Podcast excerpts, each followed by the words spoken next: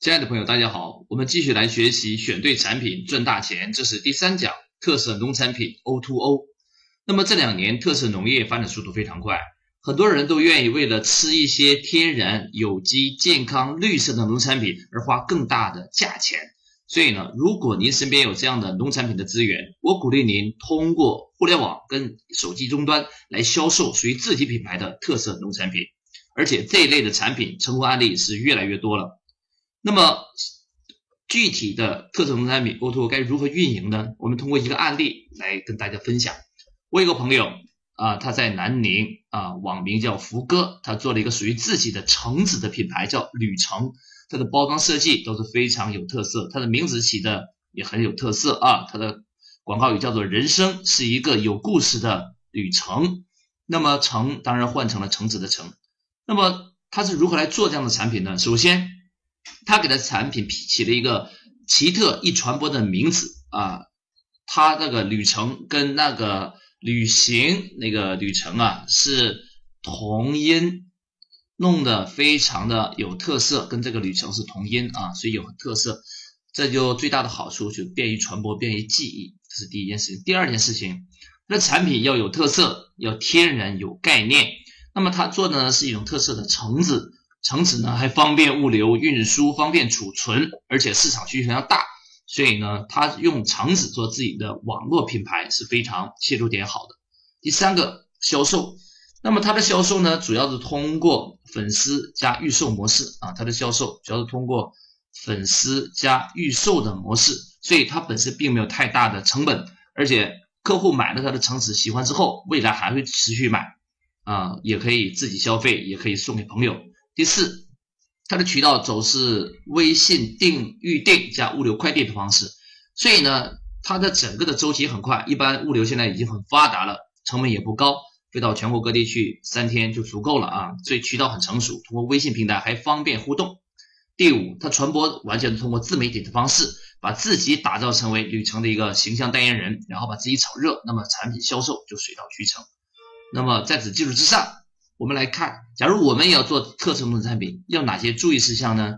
那么，无论是旅程，还是前面炒得很火爆的褚橙，还是柳传志所做的柳桃，他们的道理都是一脉相承的。第一个，他们往往打的不只是产品的品牌，还跟个人品牌相挂钩。就像褚橙，现在已经变成一个励志橙，人们吃的不只是橙子，吃的更是褚时健这个人由低谷再重新崛起的励志的故事。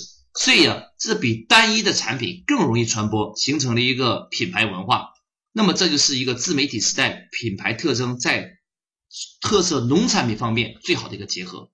第二个，您所选择的农产品一定要易于储存跟运输，因为啊，有些水果它是有季节性的，有些水果是不方便储存的，比如说水蜜桃，可能放两天就坏了。但相反，您如果销售的是柚子、橙子。啊，这一类方便储存、方便运输、保质期很长的水果，那么它就很容易去做运输跟仓储。第三，口感一定要有特色。那么虽然您追求绿色纯天然，但是千万不能牺牲它的口感啊！一定要种出来的产品，客户只要吃第一次就会感觉哇，味道太棒了，愿意帮你口碑传播，这样才有持续的购买跟未来的口碑效应。所以啊，你所选择的产品口感必须要好。第四，利润一定要高啊！现在呢，很多的农产品的种植都已经是工业化了，大面积批量生产了，所以呢，您一定要保证它的利润。一般情况下呢，这种产品的利润至少应该在百分之五十以上，尤其是打个人品牌的话，利润可以更高一些。客户愿意为口感好、有特色、有故事的农产品支付高额的利润的溢价。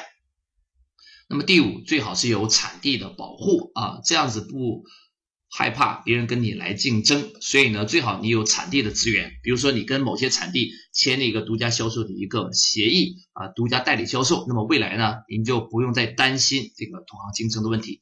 农产品一般都有产地的一个概念跟特色在那里边啊，就好像褚时健自己去种地啊，这就是一个产地的一个概念，这点非常非常的关键跟重要。现在老百姓对饮食的健康。越来越重视，所以啊，农产品未来必将就大发展。好，这是我们说特色农产品的一些注意事项。那么当然最后很关键，要形成粉丝效应，因为你要鼓励客户口碑传播，鼓励客户购买，就要像小米一样，不断的养粉丝，不断的互动，不断的探讨，不断的形成口碑的传播，最终才能生意越做越大。啊，广告时代已经一去不复返，客户口碑才是王道，请你一定要注意。好，那么在此基础之上，我们再来布置今天的作业。那么建议您寻找货源，设计一套特色农产品的 O2O 方案。第二个，用最低的成本尽快开始行动。您不要追求做很复杂的网站平台，根本不需要。你只要在您的微信群里边发起一场特色农产品的一个众筹团购活动，然后呢，再设计属于自己的品牌，在大规模传播就可以了。微信群是我们尝尝试各种各样 O to O 方案的最好的一个启动平台，它天生就是一个粉丝部落，天生就是一个互动的群体，天生就是一个试验场。